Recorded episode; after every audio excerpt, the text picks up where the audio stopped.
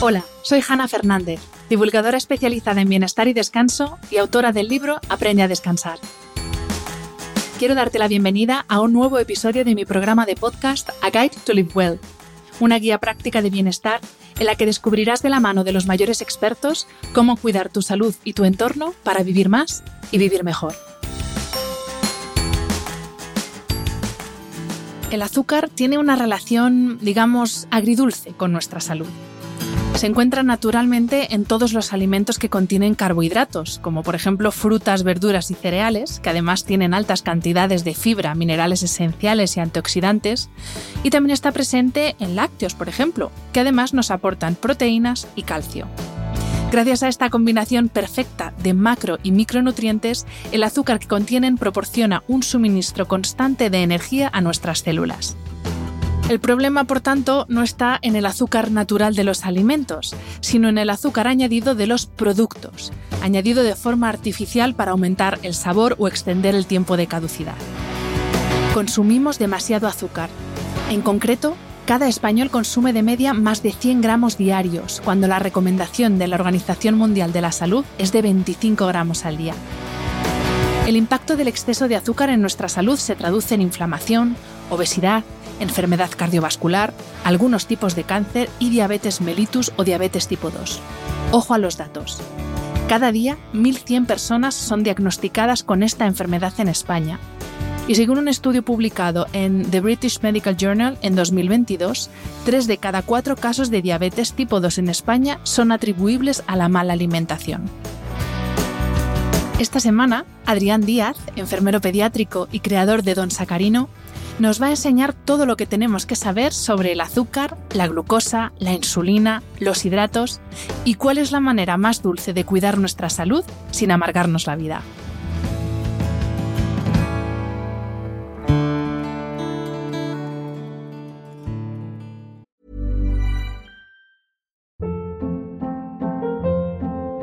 Hold up. What was that? Boring. No flavor. That was as bad as those leftovers you ate all week. Kiki Palmer here, and it's time to say hello to something fresh and guilt-free. Hello Fresh. Jazz up dinner with pecan-crusted chicken or garlic butter shrimp scampi. Now that's music to my mouth. Hello Fresh. Let's get this dinner party started. Discover all the delicious possibilities at hellofresh.com.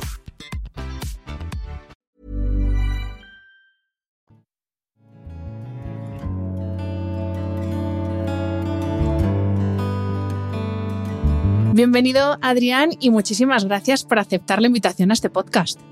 Nada, nada, yo, yo encantado. Esto ya lo comentábamos fuera de cámara, estoy de, doblete del hospital y, hoy vamos a hablar de, cosas como qué pasa cuando uno sale de doblete y la glucosa y esas historias. Pero muy contento, muy contento. Estoy aquí con mi cafecito mm, de subidón y nada, con ganas de, pues de hablar de azúcar, de hablar de picos glucémicos, de hablar de diabetes, que al final es, es el campo, aunque esté muy metido últimamente en el tema de los supermercados, sí que es verdad que es el, el campo que llevo trabajando desde hace ya siete años, que tiene el, el, proyecto. Sí. Madre mía, los trabajadores del ámbito sanitario, con vuestros turnos, con vuestras guardias, la de compañeros que me escriben, compañeros tuyos, diciéndome, eh, mm. Hanna, ¿qué hago? Porque a mí lo de la regularidad que dices tanto me parece fenomenal, pero ¿qué regularidad quieres que tenga yo? Pues eso, si me pasa como nos cuentas tú, que vengo de una guardia de 24 horas o de no sé cuántos cambios de turno. Así que bueno, de esto vamos a hablar también. Sí, vamos a hablar, vamos a hablar. Pero eh, lo primero que te quiero preguntar, eh, Adrián, es que eh, con la glucosa nos pasa una cosa y es que todo el mundo maneja este término más o menos, pero a la hora de la mm. verdad tú preguntas y dices, a ver, ¿cuáles son las funciones de la glucosa? Mm. Y la gente se queda como, bueno, es azúcar, ¿no? Para el cerebro. Entonces, primera pregunta, ¿cuáles son las funciones de, la glucosa en el organismo? Es una pregunta muy de escuela. Sí, Esto se da perfectamente en, primaria o en secundaria, pero claro, evidentemente estas cosas se nos olvidan. Mira, la, glucosa, eh, que también recibe el nombre de dextrosa, y esto es importante porque seguramente gente del ámbito de la diabetes, eh, pacientes van, van a escucharlo, entonces quiero que recuerden que la dextrosa es lo mismo que la glucosa. Hay pastillitas en el mercado de dextrosa para cubrir las hipoglucemias y no deja de ser un monosacárido, es decir, dentro de los carbohidratos el elemento más básico que existe y cumple fundamentalmente dos funciones. La primera de ellas es eh, formar, digamos, como diversas estructuras, ¿no? Porque mm, al final, pues, eh, por ejemplo, el glucógeno o la celulosa no dejan de ser polisacáridos que al final es la suma de eh, diversos monosacáridos, entre ellos la glucosa. Entonces, esa es una de las funciones, digamos, la estructural que tiene. Pero sobre todo la más importante que tiene la glucosa, no, no nos debemos de olvidar de ello y por ello nunca tenemos que satanizar a la, glucosa ¿vale? Eh, satanizaremos fuentes, pero no a la glucosa en sí. Es que la glucosa al final es nuestra principal fuente energética, eh, con diferencia.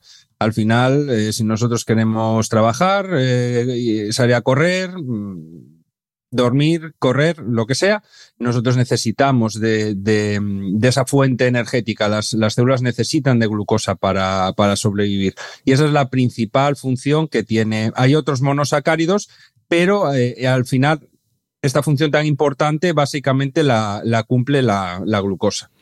Dices que es la principal fuente de energía del organismo, pero no es la única. Porque también en esto hay gente como que. Yo, sobre todo, me acuerdo de cuando yo era pequeña y nos decían que el desayuno ideal era los cereales con bien de azúcar, con la leche, con azúcar, con los polvitos estos marrones, no quiero decir marcas, porque tú necesitabas eh, azúcar para el cerebro. Es verdad que la glucosa es la principal fuente de energía, pero no es la única. Y también hay que saber manejarse y saber organizar bien estas fuentes de energía. Claro, correcto. Porque si no, si no existiera otra manera alternativa de, generar mm. energía, pues eh, claro, no podríamos eh, sobrevivir más de 24 horas en, ayunas, porque mm, eh, también está el tema de los cuerpos cetónicos. es un campo ya mm, diferente. está muy relacionado pues, a situaciones como puede ser el propio ayuno, también las, las famosas dietas eh, cetogénicas, que, que, últimamente, o dietas keto, que últimamente están eh, muy de moda. Y al final estos cuerpos cetónicos salen de, la, de nuestra propia grasa por, por un mecanismo eh, completamente mm, diferente y sobre todo por el tema del cerebro, porque el cerebro es, digamos, como el target principal de, mm, de la glucosa y cuando digamos, eh, ponte una situación en la que nosotros estamos ayunando, ¿no? Eh, el cuerpo pues comienza a detectar que esas reservas que tiene de, glucosa, que se localizan principalmente en torrente sanguíneo, comienzan a, descender y comienzan a descender por una cifra ya eh, preocupante.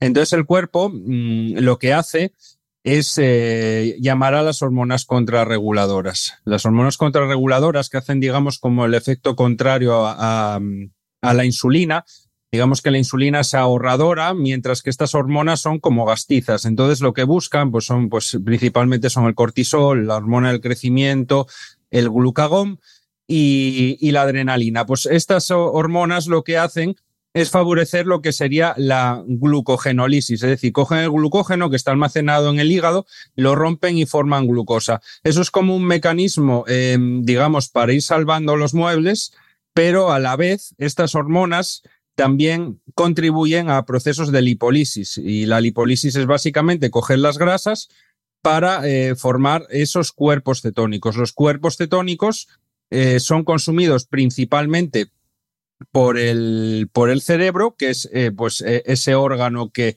consume eh, la mayor fuente de, glucosa y entonces pasa de consumir glucosa a empezar a consumir cuerpos cetónicos, mientras la, la, glucosa se sigue distribuyendo a otras áreas donde igual los cuerpos cetónicos no, no, pueden, no pueden cumplir esa, esa función. No obstante, mm, eh, claro, el, tema de las dietas keto, pues eh, esto daría para un podcast diferente, porque mm, obviamente eh, están muy de moda y están muy vinculadas también al tema de diabetes, tienen sus, sus beneficios, sobre todo en, en la tipo 2, pero bueno, esto ya daría para, para largo y tendido porque es una, una, dieta muy particular. Y sobre todo, no ponerse a probar, como ahora que está de moda esto, me voy a poner a probar, seas paciente diabético o no, antes de consultar con un profesional, que esto es una cosa que sin saber, lo digo. Es, es, una dieta complicada de llevar en la práctica. Hombre, y que mal equilibrado te puedes estar poniendo kilos encima tú pensando que estás, que estás comiendo súper sano y te estás poniendo kilos, porque claro, es comer básicamente a base de grasa, pero a ver qué mm. grasas y en qué cantidad. Pero bueno, como, como tú dices, esto de la dieta keto es para otro tema. Eh, vale, Adrián, ¿y em, em, de dónde obtenemos la glucosa? Porque también aquí hay una idea un poco errónea y es que parece que solo está en los cereales, en el pan, en, ¿no? en las cositas que nos estas apetecibles, de, los conocidos hidratos de carbono que no solamente están en los granos y en las semillas. Entonces, ¿de dónde obtenemos la glucosa? Claro, la glucosa al final ten en cuenta que es pues, esa estructura eh, fundamental, ese monosacárido. Y, y, ese monosacárido lo podemos eh, sacar de, cualquier fuente de, carbohidratos. Lo importante aquí es qué fuente, ¿no? Porque al final em, da igual que tú comas avena, que te comas un plato de garbanzos, que te tomes un café con leche y le eches mm, tres cucharadas de azúcar. Al final, básicamente, lo que va a hacer tu cuerpo es iniciando em, ya en la boca con, con, esa enzima que es la, la amilasa, que es una enzima que se encarga de descomponer hidratos de carbono ya complejos, pues eh, en ese caminito de todo el proceso digestivo, al final lo que busca el cuerpo es, mm, digamos, descomponer eh, el, ese carbohidrato más o menos complejo en esa estructura fundamental o en esas estructuras fundamentales, porque después, eh, por ejemplo, la fructosa pues sigue una, una vía diferente, pero al final acaba em, reconvirtiéndose a glucosa, pero al fin es lo que te digo es que el cuerpo lo que busca es formar esa estructura fundamental que es la glucosa para eh, que ésta sea absorbida principalmente a nivel de eh, intestino y de ahí ya pase al torrente sanguíneo. ¿Qué hace esa glucosa cuando entra en las células? Pues es eh, la que se convierte en el famoso ATP, que seguro que muchos habéis escuchado de ellos y que es un elemento fundamental para, para darnos energía. Entonces, lo que te digo, o lo que decía al principio, no hay que satanizar a la, a la glucosa, eh, porque la glucosa puede, va a, formarse tanto de fuentes estupendísimas de la muerte como de fuentes que no lo son. Eh, las consecuencias que tienen em, consumir buenas fuentes o malas fuentes ya van por otros, por otros derroteros. Ahora vamos a hablar de fuentes, pero antes te quería preguntar, porque, eh, mm. bueno, glucosa acaba con el sufijo osa. Antes nos has dicho que eh, también se la denomina dextrosa. Has mencionado mm. fructosa, pero tenemos otras palabras que acaban en osa, lactosa, sacarosa. Entonces, eh, este sufijo osa, que en química significa o hace ilusión a carbohidrato, pero ¿qué hace que o sea, qué tienen en común, mejor dicho, todas estas moléculas, la glucosa, la lactosa, la fructosa, la sacarosa, mm. y, que no son lo mismo, aunque tienen mm. una raíz eh, similar? Claro, al final, eh, pues este es otro, otro clásico de, la secundaria. Eh, digamos que hay como tres grandes grupos de, carbohidratos. Están primero, pues los, los elementales, ¿no? Los, los tres elementales que serían la glucosa, la fructosa y la galactosa. Esos son monosacáridos. Y, es curioso, pues, te lo comentaba antes, por el tema de la fructosa y la galactosa. Eh, siguen una vía diferente porque la glucosa es eh, totalmente dependiente de la insulina. La fructosa y la galactosa siguen una vía diferente a través del hígado, pero al final em, acaban convirtiéndose en glucosa. Entonces, eh, digamos que todo gira un poco en torno a la glucosa. Y mm, una vez que tenemos establecidos esos tres monosacáridos, vienen los disacáridos. Los disacáridos al final son la suma de dos monosacáridos. Y, aquí pues tendríamos fundamentalmente a la sacarosa, que mm, es eh, el azúcar de toda la vida. La sacarosa es básicamente la suma de fructosa y glucosa. Después estaría la lactosa de la leche, que la lactosa de la leche es la suma de glucosa y galactosa. Y después sería la maltosa, que por ejemplo la maltosa pues está presente en la cerveza. Y es la suma de, eh, creo que era de glucosa más glucosa, sí. Después tenemos eh, monosacáridos, disacáridos, después están los oligosacáridos, es decir, los que están formados por entre 3 hasta 10 monosacáridos, todos juntitos, uno pegadito al lado del otro. Y aquí, por ejemplo, tendríamos a la inulina. La inulina, que es esa fibra que últimamente pues, está muy de moda, porque además tiene un cierto poder endulzante y se está empezando a utilizar mucho en, en, productos que son 0% azúcares y 0% edulcorantes. Y ya después, cuando hablamos de suma de más de 10 monosacáridos, ya serían los polisacáridos. Y aquí, pues, por ejemplo, pues tendríamos el almidón o, la celulosa. Ya estarían formados por 15, 20 combinaciones diferentes de, de monosacáridos. Madre mía, para que nos demos cuenta de que los hidratos de carbono están en todas partes, no solamente en las legumbres o, en los granos y en los cereales. Exacto. Eh, pues vamos a hablar, Adrián, de las fuentes, porque claro, eh, no es lo mismo, tú lo has dicho antes, no es lo mismo azúcar Em, eh, no es lo mismo azúcar natural, no es lo mismo azúcar añadido que azúcar natural. Entonces, hablemos un poco de esas diferencias y de los famosos azúcares añadidos, que también es como el sello estrella de los productos de supermercado, ahora que estás tan metido en el mundo supermercado, mm. del sin azúcar añadidos. Y según la corriente, pues hay veces que hace unos años era el gluten free, todo free, fat free, ahora es sin azúcar añadido o sin, bueno, sin aceite de palma, etcétera. Pero bueno, vamos a centrarnos en, esas fuentes de glucosa, las que sí y las que no. Hmm. Entonces, volvemos a repasar glucosa, que es destrosa, el azúcar, que es la sacarosa, y después, em, ¿qué ocurre con esto de naturalmente presente o añadido?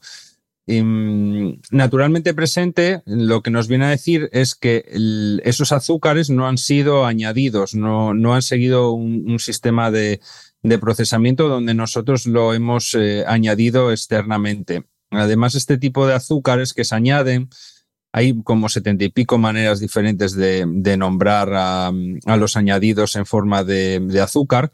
Y, suelen ser pues fuentes mucho más procesadas evidentemente que las naturales. Pues las naturales, tú si por ejemplo coges eh, un yogur natural eh, y le echas unos arándanos, pues evidentemente ese yogur natural va a tener azúcares, esos arándanos van a tener azúcares, pero al final son fuentes naturalmente presentes. Naturalmente presentes. ¿Qué ocurre? Que si tú compras en el supermercado un yogur con trocitos de fruta y te vas a los valores nutricionales y estás viendo que llevan 10, mm, 12 gramos de azúcares por cada 100 gramos, ahí tienes que saber que una parte muy importante de ese azúcar es un azúcar añadido. Después, si te vas a los ingredientes, pues vas a ver mm, pues mil nomenclaturas. Vas a encontrarte azúcar, vas a encontrarte dextrosa, vas a encontrarte jarabes de glucosa, de fructosa, de tal. Entonces, ah, siempre es interesante eh, y nunca demonizar esas em, o esos productos que contengan azúcares naturalmente presentes, y evidentemente tenemos que eh, demonizar o al menos eh, intentar evitar al máximo aquellos que tengan esos azúcares añadidos. Que mm, sí que están principalmente en los productos ultraprocesados, pero no solamente en los ultraprocesados dulces, que esto también mm. es un error muy común. Pensar que, eh, pues yo qué sé, lo más famoso es el tomate frito, el ketchup, algunos lácteos, que esos productos que son muy palatables, pero tirando a salados, también tienen eh, azúcar añadido. O sea, que esto también hay que vigilarlo. Claro, claro, porque encima esto igual la gente no lo sabe, que nos está escuchando, pero el azúcar cumple más funciones que la de dar dulzor. Por ejemplo, el azúcar es un conservante. Eh, entonces tú, mm, por ejemplo, vas al supermercado y, te compras un bote de guisantes y si te vas a los ingredientes, pues seguramente te sorprendas porque vas a ver que dentro de ellos eh, se encuentra el azúcar. Pero después, eh, si investigas un poco de este mundo, eh, yo en, en Nosacarino el, año pasado me propuse sacar eh, cursos, un poco también cursos muy para pueblo, con precios de pueblo, porque nunca me han gustado estos cursos que te tienes que dejar 300, 400 napos. Em, yo prefiero hacer cursos donde la gente se, todo el mundo, digamos, eh, por muy mal que esté, desgraciadamente, tal como están las cosas, eh, pueda realizarlos. Y uno de los que hice fue eh, relacionado con el tema de los supermercados. Y, yo explicaba que era muy importante eh, darle el mismo peso al tema de los ingredientes que al tema de los valores nutricionales, porque si tú coges ese bote de guisantes y, ves que está ahí el azúcar, dices tú, oh Dios mío, eh, le están metiendo azúcar, pero después te das cuenta de que las cantidades de azúcar que lleva añadidas son muy, muy pequeñitas, porque aquí el azúcar no está cumpliendo una función de dulzor, sino que está cumpliendo una función como como conservante. Entonces, eh, realmente aquí lo, importante es intentar buscar aquellos productos, eh, sobre todo eh, aquellos que sean, em, aquellos que sean fuentes con azúcares naturalmente presentes, podemos saltarnos un poquito la, la, norma. Esto sería más para productos procesados, como tú estás diciendo, pues eso, el ketchup, ciertos lácteos, el pan. Pero siempre tenemos que buscar o seguir la siguiente norma, y es que eh, cuando yo vaya a los valores nutricionales de ese producto, mm, por cada 100 gramos no debo de encontrarme con más de 5 gramos eh, de azúcares. Y en el caso de mililitros, por cada 100 mililitros no más de 2,5 gramos eh, de azúcares. Esto sería lo ideal, porque claro, cuando tú eres capaz de, de englobar esos dos conceptos, por un lado, ser capaz de identificar las fuentes a nivel de los ingredientes y por otro lado, ser capaz de valorar eh, esos valores nutricionales, te das cuenta que tú, cuando te compras un bote de tomate triturado, ese tomate triturado evidentemente tiene azúcares, eh, porque el tomate tiene una parte eh, de azúcares, pues son naturalmente presentes del tomate. En cambio, si te vas al, pues, al, Mercadona, al Carrefour, donde sea, y te compras el tomate frito más perrufero que haya en el estante, pues claro, te vas a dar cuenta de que eh, no va a haber 4 gramos de, azúcares eh, como por cada 100, como lo había en ese tomate triturado. Igual hay 8, igual hay 10. Y entonces ahí ya eres capaz tú de ver la diferencia y de decir, ostras, pues me están metiendo el doble o, casi el triple en forma de, azúcares. Mm. Entonces es un poco eso. Parece muy complejo, pero una vez que aprendes, Em, son cuatro cosillas que una vez eres capaz de integrarlas, te permite, pues eso, darte cuenta de, hasta qué punto está metido el azúcar en el juego y, que no te engañen, que es lo importante. La siguiente pregunta precisamente era eh, si hay alguna forma de hacernoslo fácil eh, en cuanto a cómo calcular la cantidad de hidratos que estamos comiendo, porque es verdad que si es si tenemos un bote o una bolsa de producto, pues podemos ver el cálculo que tú nos has dicho, pero si yo me estoy comiendo un trozo de coliflor o me estoy tomando una patata cocida o una patata al horno, ¿cómo sé yo cuánto hidrato de carbono estoy tomando? Y sobre todo, cuál es el máximo que deberíamos tomar al día, porque el otro día leí, y esto eran niños que estaban ya como por los 50 gramos de azúcar al día, de azúcares añadidos, que creo que es una barbaridad, pero claro, tampoco tengo ni idea, honestamente, de cuál es la recomendación de cantidad máxima de, azúcar, de ingesta diaria de azúcar. Entonces, primero, ¿cómo los calculamos? Y segundo, ¿cuál es el tope? Mm. Em, claro, para el tema de calcular carbohidratos, de saber cuál es la cantidad total que consume y demás, em, los que tenemos diabetes eh, sabemos muy bien de eso, porque sobre todo los mm. que tenemos tipo 1, porque no nos queda otra que, que trabajar siempre con esa relación eh, ración de hidrato insulina. Eh, para ello tienes que aprender a contar raciones de carbohidratos. Por ejemplo, yo en, en, mi canal de YouTube, Don Sacarino, tengo ahí un curso en concreto específico eh, de tres vídeos donde enseño a, contar carbohidratos. Sin saber contar carbohidratos es, eh, difícil eh, saber realmente lo que, lo que estás consumiendo. sí que es cierto que en los azúcares hay, hay unos topes establecidos.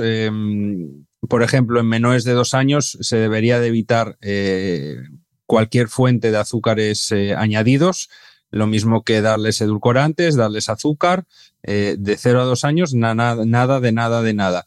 Y de ahí hasta los 18 años hay que intentar reducir al máximo. Ahora mismo me pillas, no me sé cuál es la cifra exacta. Yo creo que se debe de mover en torno a los 15, 20 gramos de azúcar eh, diarios, no más. Y, a partir de ahí, eh, ya en los adultos crece un poquitín más eh, la cosa. En cuanto al carbohidrato total, em, sí que es cierto que tampoco es necesario eh, ponernos eh, talibanes con el tema, porque al final lo importante son las, las fuentes que consumimos y que al final pues eh, tengamos una alimentación saludable, que tengamos un, un, peso equilibrado y demás.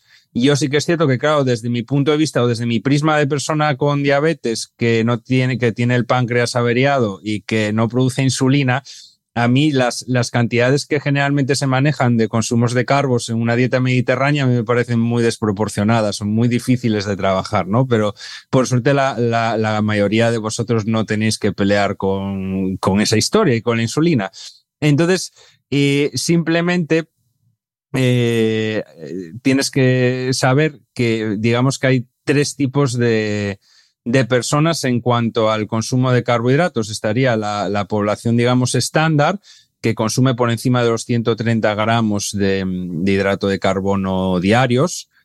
Eh, moverte en una cifra entre 130, 150, 180 es una cifra de carbohidratos estándar mmm, sin pasarte, ¿no? Después estaría la gente que lleva una dieta baja en carbohidratos, como puede ser mi caso, que es una dieta que, se mueve entre los 50 y los 130 gramos de hidrato de carbono. Y para conseguirlo, lo que, lo que se hace es eh, restringir bastante el consumo de cereales y sustituirlos por las legumbres, porque las legumbres tienen bastantes menos carbohidratos que los cereales y te permiten llegar a esas cifras. Al final, eh, una dieta baja en carbos la tiene que seguir una persona de a pie, pues tampoco es necesario. Yo la sigo y la sigue mucha gente con diabetes porque después a la hora de trabajar, picos glucémicos, a la hora de trabajar eh, esas relaciones eh, ratio-insulina, es mucho más sencillo.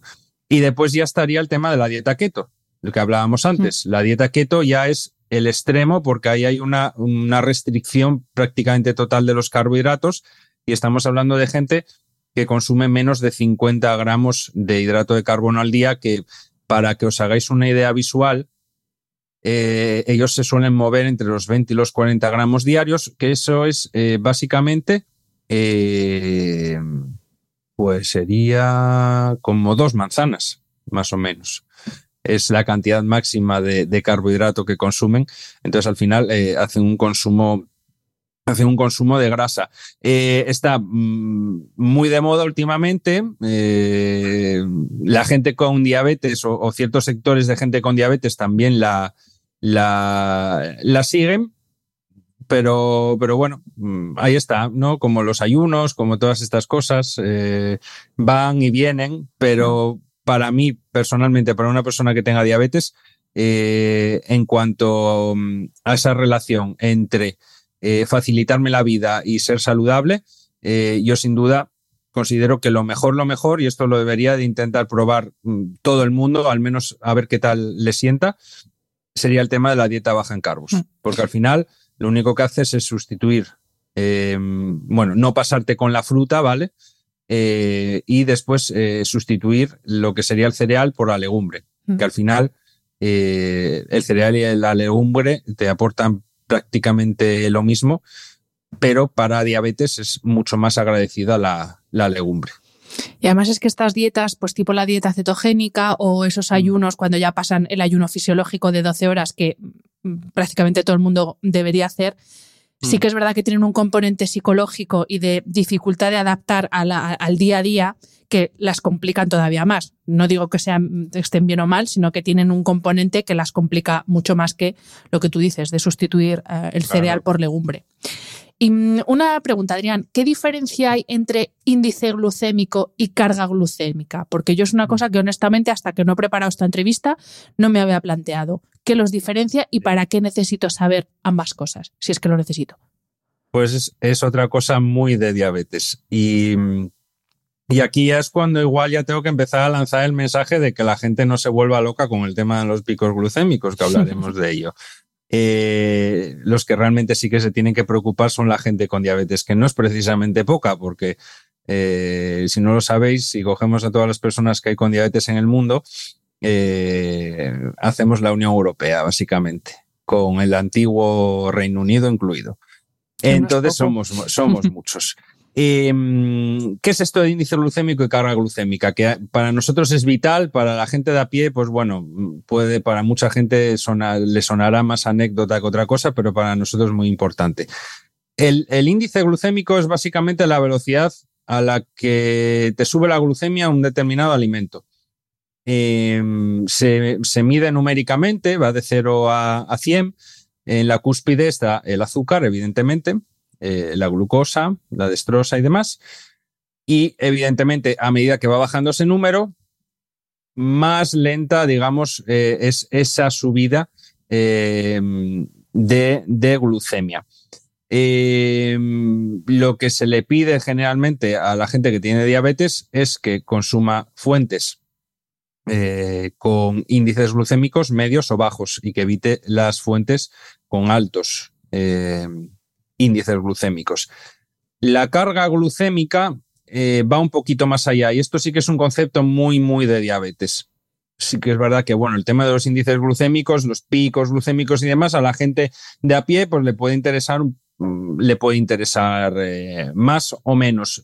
El tema de la carga glucémica ya es un poco más em, enfocado a la diabetes y, es más difícil de, definir. Yo lo, defino personalmente como el impacto positivo o negativo que un alimento te genera en, tus glucemias, sobre todo cuando eres una persona que depende completamente de, la insulina y, de trabajar y de ser tú tu propio páncreas.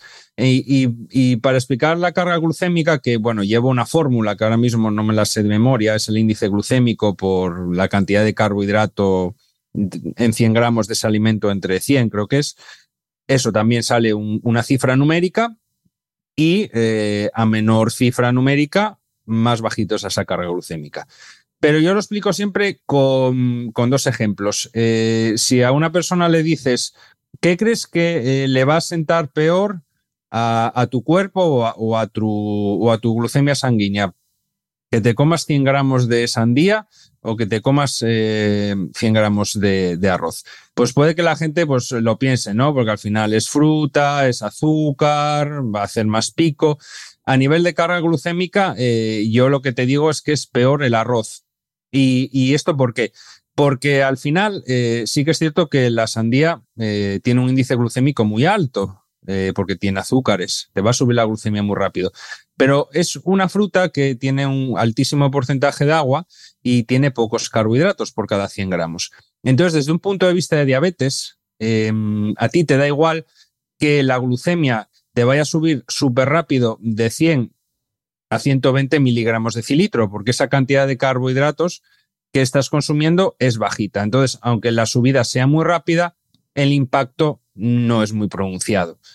En cambio, el arroz, em, que esto es importante que lo tenga en cuenta la gente, eh, el arroz blanco, el pan blanco, este tipo de fuentes eh, tienen unos índices glucémicos muy altos, por ello es muy importante hacer consumos integrales.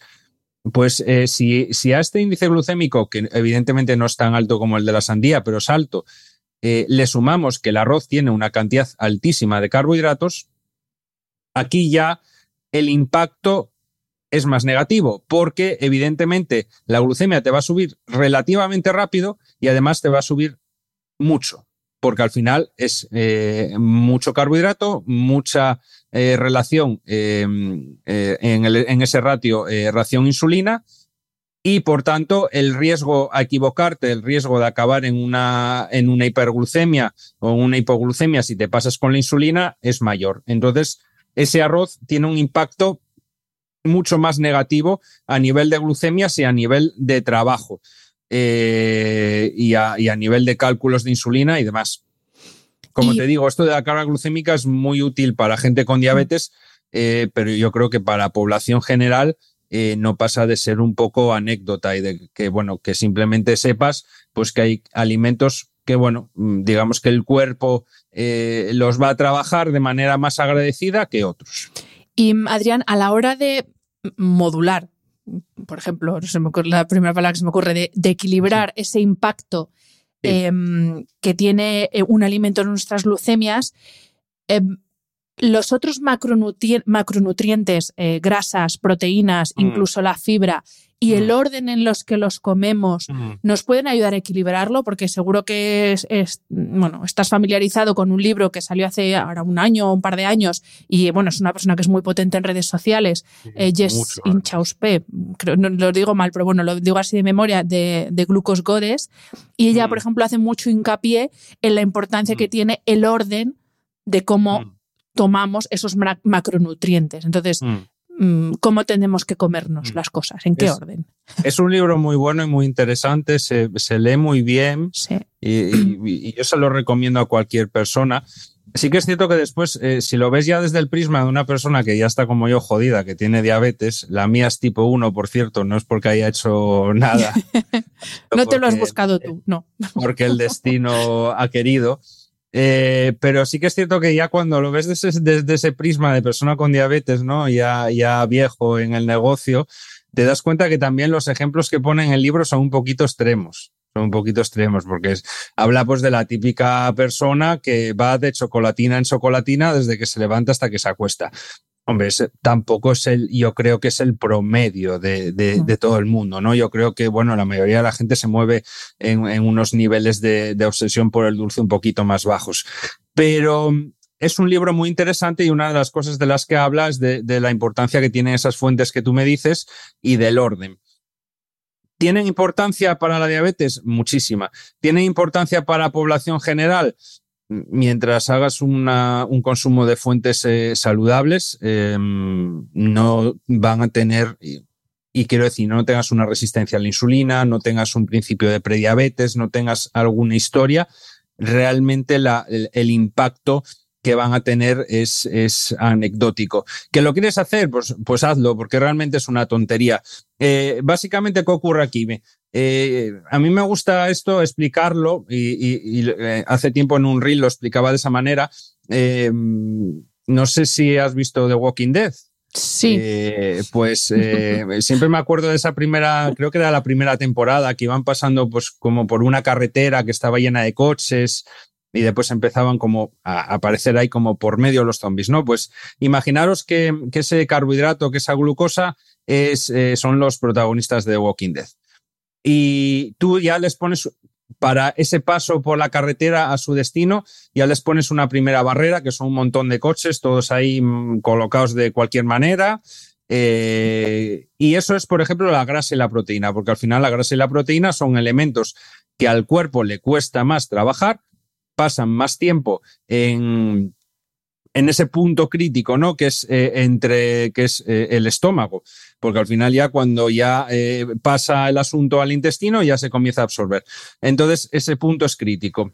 Pones ahí, digamos, como una, una barrera, un freno a ese avance del carbohidrato y ese avance de la glucosa puedes añadir otra capa más, que serían los zombies. Los zombies por ahí eh, danzando entre los, entre los diferentes coches, dificultan aún más el avance.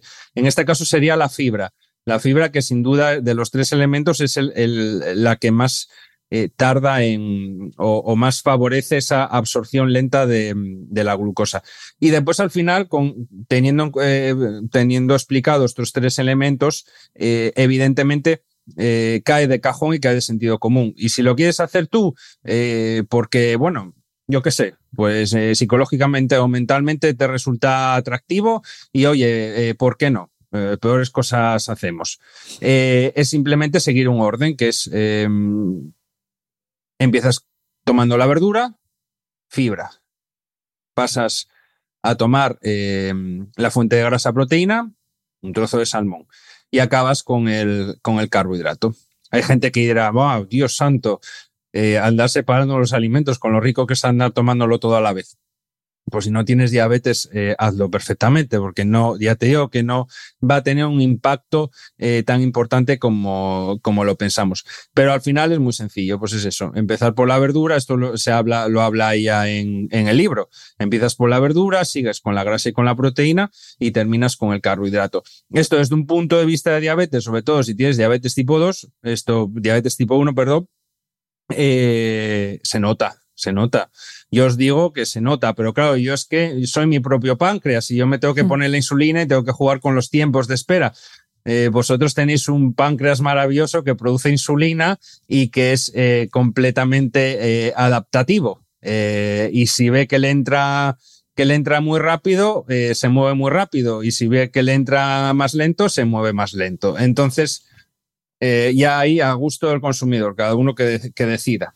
Bueno, ahora vamos a hablar de los, los páncreas estándar que sí, que en, la teoría tenemos páncreas sanos, pero como vamos a ver ahora, antes te voy a preguntar otra cosa, también nos, los tenemos un poquito maltratados. Pero antes de hablar de, diabetes tipo 2, de resistencia a la insulina, que eso es para los que no somos diabéticos y que nos lo podemos provocar, pero antes de entrar ahí te quería preguntar por algo que has mencionado antes, que son los picos glucémicos. ¿Qué son exactamente esos picos glucémicos? Y, si se corresponden con, eh, antes de empezar a grabar te decía, eso de a las dos horas de desayunar o de comer te entra como ganas de algo dulce, o sea, esos son los picos glucémicos, los antojos de cosas dulces, o sea, de, no, no, no se te antoja un brócoli precisamente. Entonces, ¿qué son esos picos glucémicos? Mm. I'm Sandra, and I'm just the professional your small business was looking for. But you didn't hire me because you didn't use LinkedIn jobs. LinkedIn has professionals you can't find anywhere else, including those who aren't actively looking for a new job but might be open to the perfect role, like me. In a given month, over 70% of LinkedIn users don't visit other leading job sites. So if you're not looking on LinkedIn, you'll miss out on great candidates like Sandra. Start hiring professionals like a professional. Post your free job on linkedin.com slash achieve today. Eh, antes de explicarlo, recordemos, no nos volvamos locos con el tema de los picos glucémicos. Es importante hablar de ello, es interesante. Eh, está muy bien para empezar a, a demonizar ciertas fuentes, a demonizar ciertos consumos, pero no hagamos como estoy viendo, como me pasa muchas veces gente por el Instagram, pues ahora están saliendo muchos programas, eh, rollo pues eh, de tema deportivo, de tema de búsqueda de objetivos con tu cuerpo y demás. Eh, por ejemplo, uno que tenía por ahí guardado, Join Health, por ejemplo, que ahora también te regala con la suscripción una monitorización de glucosa y, te pones ahí, te monitorizas y después ves a los ejemplos de, de, digamos, de, bueno, de actores o de gente que sale eh, en la página y dices tú, hijo mío, pero si tú no vas a tener diabetes en la vida, lo que estás viendo. Eh, pero entonces em, es, eh, es importante eso, no volvernos locos con el tema de los picos glucémicos, pero claro, ese pico glucémico, ese pico de glucosa, ¿a, qué, ¿a qué equivaldría? ¿no? Pues equivaldría en cierta medida a una hiperglucemia. Hablamos de, una hiperglucemia cuando tenemos una glucemia en sangre por encima de los 180 miligramos de filitro. Esto es muy importante que, la gente lo tenga en cuenta. Eh, tú haces eh, picos, eh, porque claro, la insulina es rápida, pero tampoco es tan rápida. Y si tú de repente te bebes una Coca-Cola al trago, eh, seguro que vas a hacer un pico, vas a hacer un pico de 140, de 160, de 180. Lo que pasa es que eh, tu cuerpo y tu páncreas tiene la capacidad suficiente para hacer eh, que ese pico dure lo menos posible. Si yo me tomo una Coca-Cola al trago, te digo yo que tardo una hora en bajarme esa glucemia. Pues tu cuerpo igual en cinco minutos la, tiene, la tiene solventada, ¿no? Entonces, es importante saber que sí, hasta cierto punto es normal que tú hagas eh, picos glucémicos, tu cuerpo va a tener la capacidad para resolverlos muy fácilmente, pero lo importante, evidentemente, es no estar haciendo picos eh, glucémicos todo el día. Era pues estas historias que contaba Glucogodes de, de, la gente que le venía a consulta, ese tipo de perfiles de estar todo el rato comiendo eh, porquería tras porquería en el trabajo y, y esos antojos que muchas veces, muchas veces están relacionados con pequeñas hipoglucemias, porque al final los, los picos glucémicos sobre todo ya cuando, em, digamos, que ya empieza el, páncreas a estar eh, tocadito, eh, ya hay resistencias, y una serie de historias, esos picos conllevan picos de, insulina, eh, a veces un poco desproporcionados. Y al final esto hace em, que esa persona corrija esa, ese pico, pero igual lo corrijan más de la cuenta y, dé lugar a una pequeña hipoglucemia que a, su vez, mm, pues en estas personas de, ostras, qué, qué raro me siento, em, tengo que tomar algo porque estoy mareado o, lo que tú dices de los antojos, todas estas cosas en, ocasiones, no siempre, en ocasiones están relacionadas con pequeñas hipoglucemias asociadas a esos, a esos em, picos glucémicos. Claro, eh, sí que es cierto que esos picos glucémicos mantenidos en el tiempo son uno de los motivos que da lugar a la aparición de, por un lado, de prediabetes y por otro lado, de un concepto que, eh, ya que estamos, lo, me gustaría explicarlo porque me ha sorprendido, mismamente en el trabajo me he encontrado con alguna persona que para mí tiene, tiene todas las papeletas de tenerlo, que es lo que serían las hipoglucemias reactivas. Entonces, eh, ¿qué es la prediabetes? Porque esto es muy importante. Eh, la prediabetes no es una diabetes, ¿vale? es, digamos, como la antesala a una diabetes tipo 2. Es como un toque es como un toque de atención, porque realmente es una cifra de glucemia que se mide con unos parámetros que ahora te voy a contar.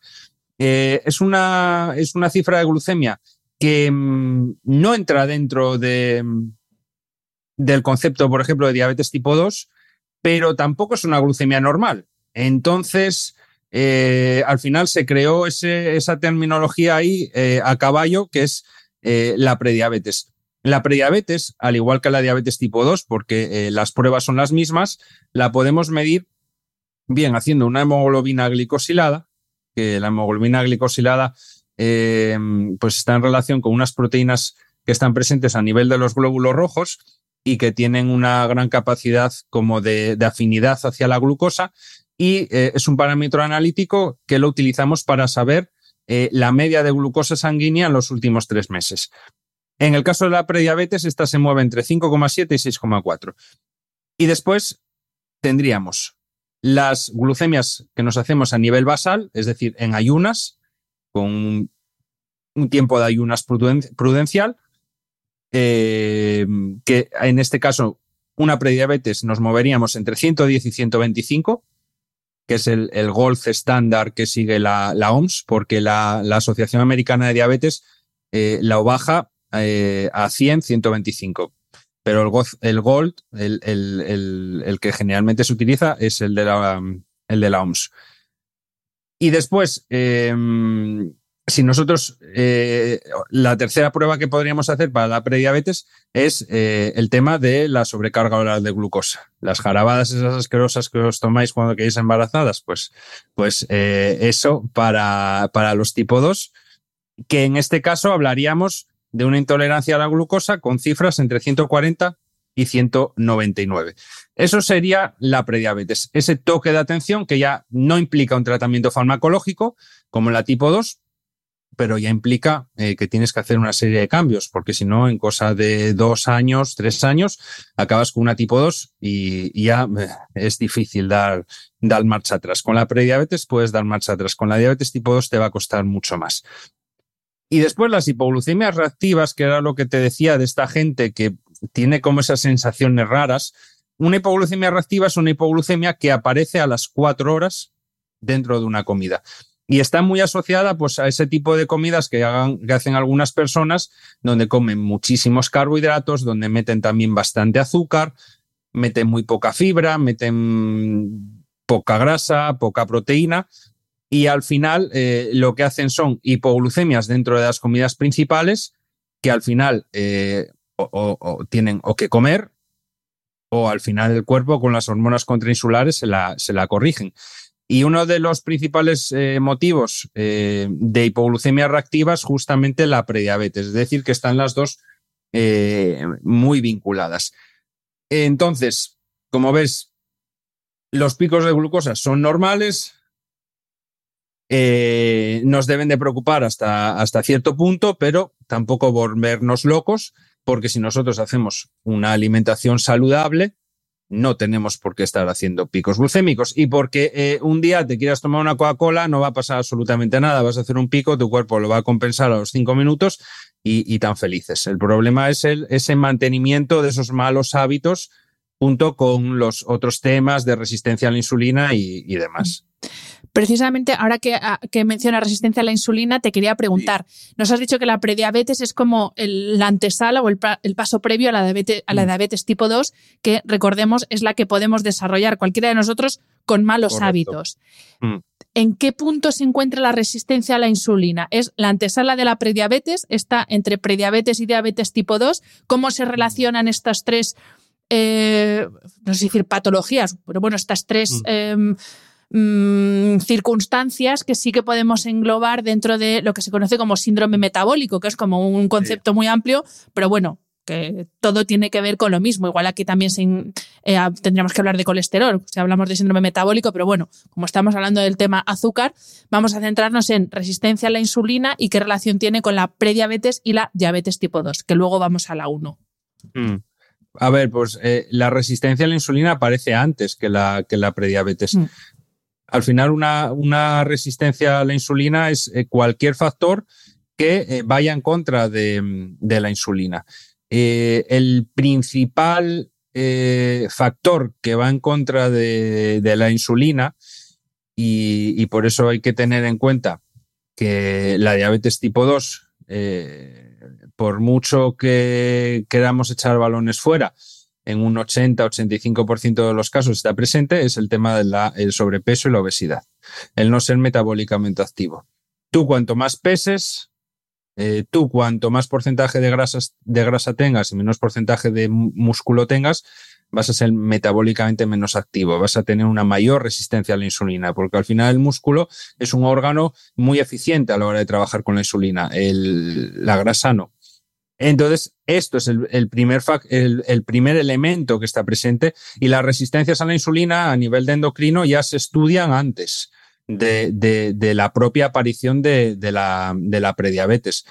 Sobre todo porque estas resistencias a la insulina implican altas concentraciones de insulina y al final eh, acabar forzando eh, de más eh, la maquinaria.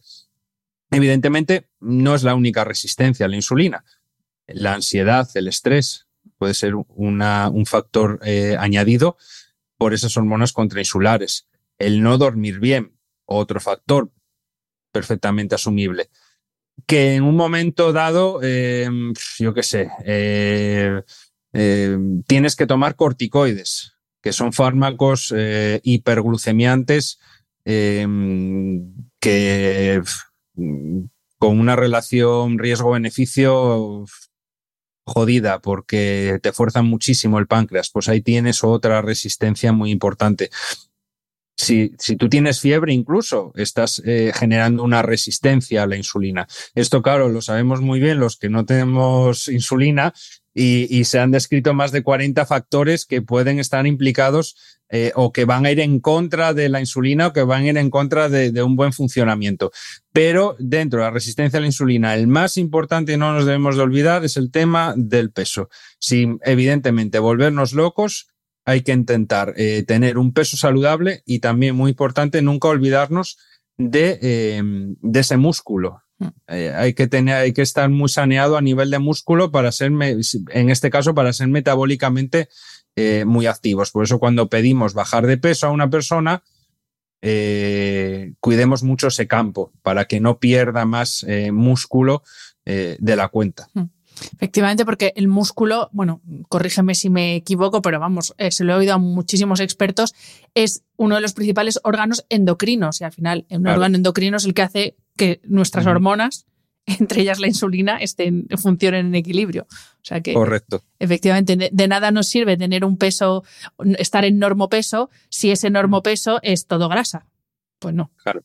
Exactamente. Y, Adrián, vamos a hablar de la diabetes tipo 1, porque una de las cosas que, y aquí eh, te reconozco que era desde el máximo desconocimiento, eh, no es algo con lo que se nace sino que, como por ejemplo en tu caso, la mm. puedes desarrollar o te la pueden diagnosticar con 15 años. Entonces, se mm. sabe qué es lo que puede provocar que de repente te diagnostiquen de diabetes tipo 1 cuando eres una persona, mm. bueno, en tu caso con 15 años, imagino que estabas sano, ¿bien? Bueno, y con 15 años ya es tardar, o sea, eh, bueno, miento, generalmente hay un, target que va de los 3 a los 6 años y después hay un target que ya más va tirando hacia la, hacia la adolescencia. La diabetes tipo 1 em, es el, sería el segundo tipo de diabetes más frecuente. Es posible. Eh, es autoinmune. La diabetes tipo 1 es autoinmune, como lo es la celiaquía, como lo es el hipotiroidismo, como lo es el lupus.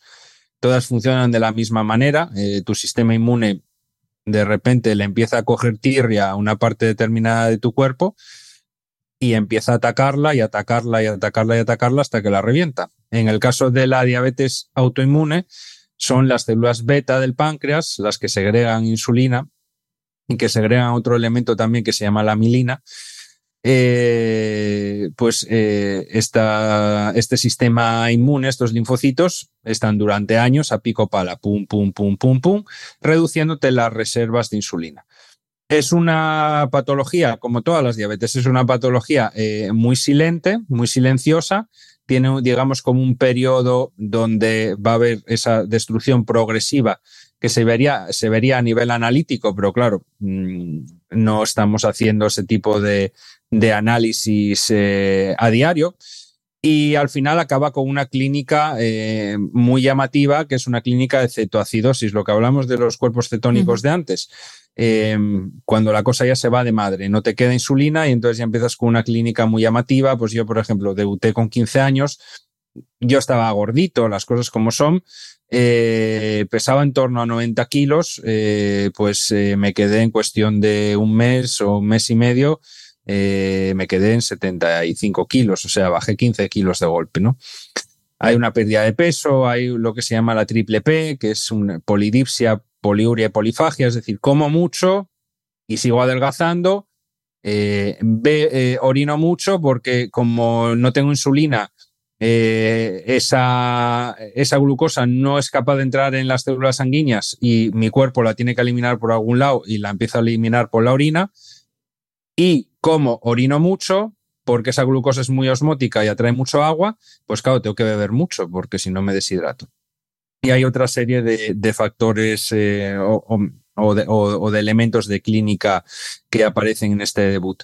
Pero, eh, claro, la diabetes tipo 1 pues, tiene esas características eh, muy marcadas y muy diferentes. El tema del debut eh, tan llamativo, el tema de una dependencia absoluta a la insulina.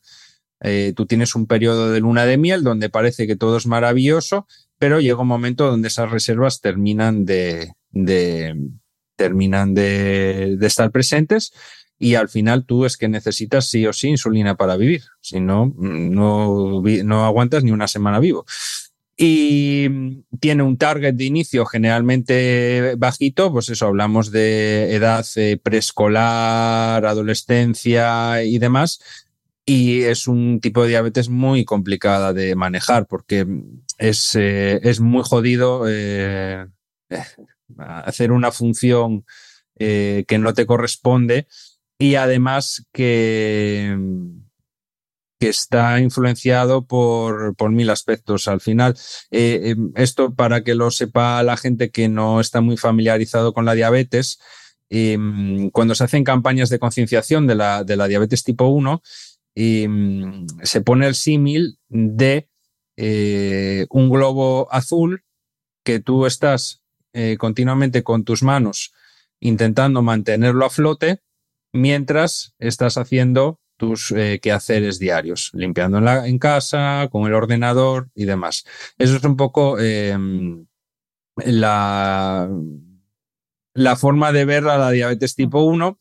Yo la veo también como si tuvieras un bebé de continuo a tu cargo y tuvieras que estar dedicándote al bebé y tuvieras que estar dedicándote a, a, todo, a todo tu trabajo diario. Una persona que, que no tiene una diabetes tipo 1 puede llegar a estar en una situación así, puede llegar a estar, puede llegar a estar. Hay mucha gente con diabetes tipo 2 que acaba con una insulina dependencia total. No queráis llegar a ese punto, por favor. Os lo digo por experiencia que llevo. Eh, llevo ya 16 para 17 años con diabetes y de verdad, em, quiero decir, hay cosas mucho peores, evidentemente, em, cáncer, eh, enfermedad mental, hay cosas peores, pero de verdad eh, es una toca cojones eh, que flipáis. Hmm. O sea, que no queráis depender de la, de la, insulina y de que seáis vosotros los que tengáis que manejarla, porque os vais a arrepentir eh, toda la vida. Así que si me estás escuchando, tienes una prediabetes, tienes una diabetes tipo 2, porfa, ponte las pilas. De verdad que te lo dice alguien que lleva muchos años metido en esto. Pues vamos a hablar de, de, más hábitos. Antes hemos hablado de la importancia del ejercicio físico, no vamos a volver a decirlo. Importante mm. tener músculo, cuanto más mejor, además. Pero eh, otra de las cosas, eh, y esto también tiene mucho que ver con el descanso, otro de los hábitos que en la cultura española es muy complicado, pero bueno, deberíamos eh, implementarlo lo más posible, es mm. em, ya no solo qué comemos, sino a qué hora comemos, más especialmente cuando hablamos de la cena. De hecho, hay un refrán español muy, muy conocido que es que de grandes cenas están las sepulturas llenas. Y esto es mm. una cosa que aquí en España como que no acabamos de procesar y cada vez cenamos más tarde y además cada vez cenamos más y alimentos más ultraprocesados, cuando debería ser al revés. Entonces, ¿nos puedes explicar de forma sencilla cómo es el ritmo circadiano, ese ritmo de 24 horas de, secreción y de metabolismo de la glucosa, para entender por qué es importante cenar ligero y cuanta menos carga de hidrato de carbono mejor? Mm. Em, hay, un, hay un concepto cuando tienes diabetes, sobre todo tipo 1, que toca bastante la moral a la gente, que es el fenómeno del alba. El fenómeno del alba está relacionado con las hormonas eh, del despertar, esas hormonas que nos activan, que nos ponen a tope para despertar y que son hormonas eh, contrainsulares. Todas estas hormonas que nos ponen a tope, eh, todo este sistema simpático, eh, toda esta adrenalina va en contra de la insulina. Los fenómenos del alba se presentan en pacientes con diabetes tipo 1, dando lugar a picos glucémicos en ayunas importantes, muy difíciles de, solventar. Las, digamos que las primeras recomendaciones que se hacen eh, van siempre en relación a eh, intentar eh, meter algo de ejercicio aeróbico durante la noche y, como tú dices, cenas ligeras, sin grandes cantidades de grasa y de proteína. Nos tenemos, sobre todo de grasa, nos tenemos que, volver especialmente locos. yo nunca tengo un mensaje, ya te digo, muy loco, me gusta ir mucho al, término medio, un poco a la sensatez Aquí lo importante también, evidentemente, es la cantidad de calorías que estés metiendo y las fuentes que estés metiendo, ¿no? No va a ser lo mismo, esto siempre lo pongo como ejemplo, eh, un 100 gramos de aguacate llevan eh, la misma cantidad de grasas que 100 gramos de una hamburguesa del Burger King o del McDonald's. Eh, en cambio, la composición de esa grasa es diametralmente opuesta entre la del aguacate y la de, y la de la hamburguesa del, ah. del McDonald's.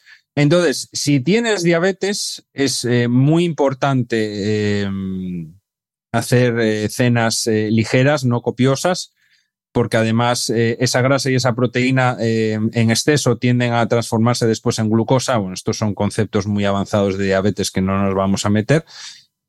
Em, si tienes prediabetes también, procurad hacer eh, cenas em, ligeras. Eh, yo personalmente, por la experiencia que tengo de persona que eh, no le furrura el páncreas, me doy cuenta de que el momento donde es más sencillo o me es más sencillo a mí, que soy mi propio páncreas, de trabajar son las comidas, por lo cual mi sentido común también em, quiere pensar que es un buen momento para meter las fuentes de, carbohidratos, pero como digo, em, no tenemos que volvernos locos y sobre todo no tenemos que, o, la gente, o la población general no tiene que romperse tanto la cabeza o, invertir tanto tiempo en esto, sino en invertir realmente tiempo en, cuáles son esas, esas buenas fuentes. El, saber que, oye, pues mira, yo a la cena me apetece meter una buena fuente de fibra, pues saber eh, cómo buscar una buena fuente de fibra, qué valores de fibra tienes que buscar, qué productos son interesantes. Lo mismo con el tema de, de las proteínas, lo mismo con el tema de las grasas. Yo creo que estos son eh, los campos en los que realmente tenemos que que educar a la gente, ¿no? Porque muchas veces ahora con todo este tema de, de las redes sociales y demás, parece que, que, bueno, que estamos hablando para gente de Harvard. O sea, eh, se, montan unos, se montan unos quilombos y unas teorías que alucinas.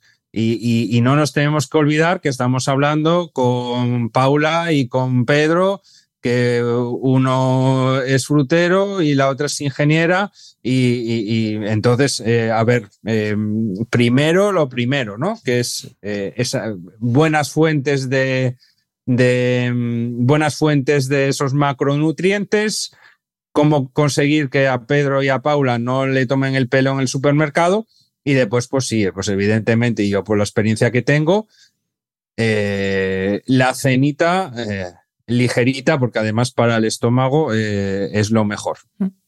Y porque, como yo decía antes, em, esto también influye mucho en la calidad de nuestro sueño. Y precisamente quiero terminar, Adrián, la entrevista preguntándote por lo importante que es dormir bien por la noche, tener un sueño de calidad, también tener descansos durante el día, pero bueno, hablemos de la noche, eh, lo importante que es el sueño para, para, tener una salud metabólica en condiciones. No te digo ya para pacientes de diabetes tipo 1 como tú, mm. pero bueno, eh, si te mm. parece, cerramos con, con este tema la entrevista.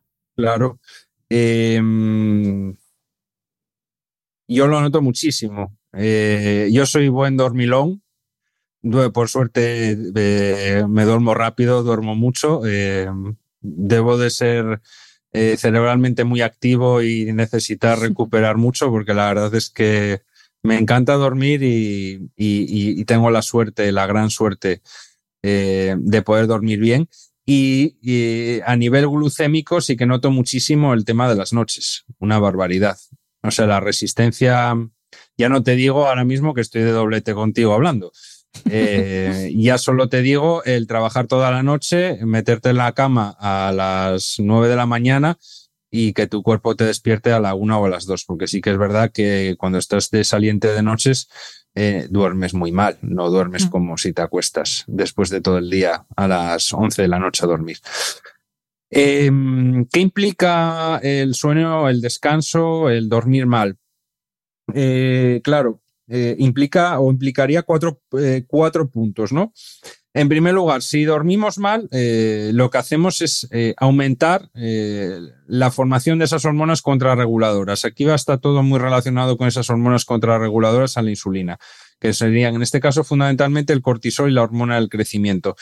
También los estudios han demostrado que hay una serie de sustancias que aumentan cuando nosotros no descansamos bien, como pueden ser la proteína C reactiva, la interleuquina, otro elemento que se llama la TNF-alfa, todos estos también aumentan las resistencias a la insulina.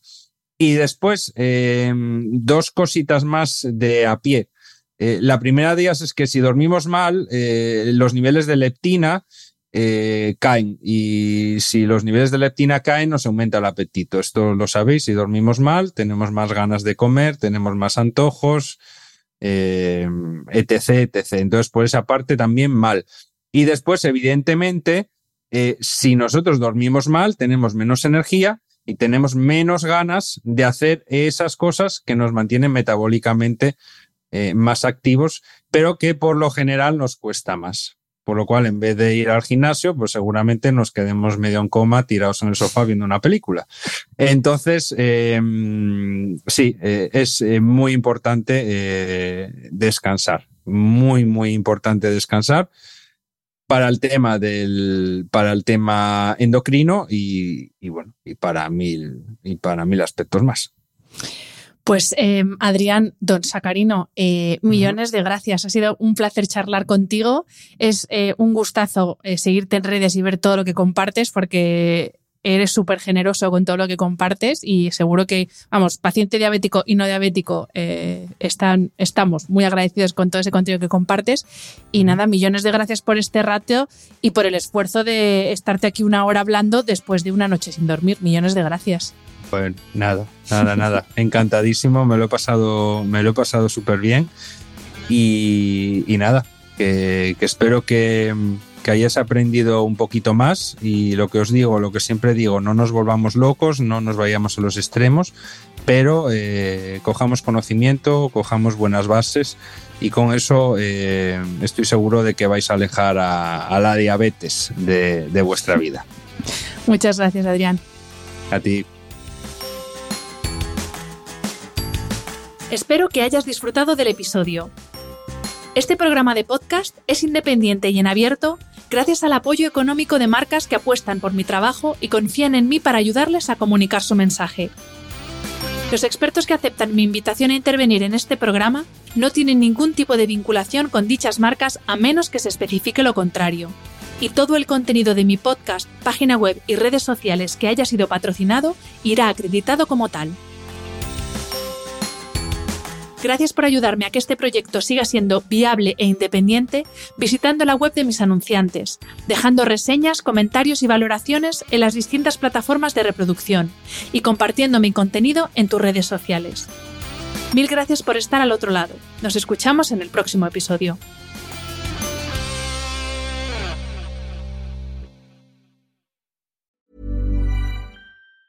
Ever catch yourself eating the same flavorless dinner three days in a row? Dreaming of something better? Well, HelloFresh is your guilt-free dream come true, baby. It's me, Kiki Palmer. Let's wake up those taste buds with hot, juicy pecan-crusted chicken or garlic butter shrimp scampi. Mm. Hello Fresh. Stop dreaming of all the delicious possibilities and dig in at HelloFresh.com. Let's get this dinner party started.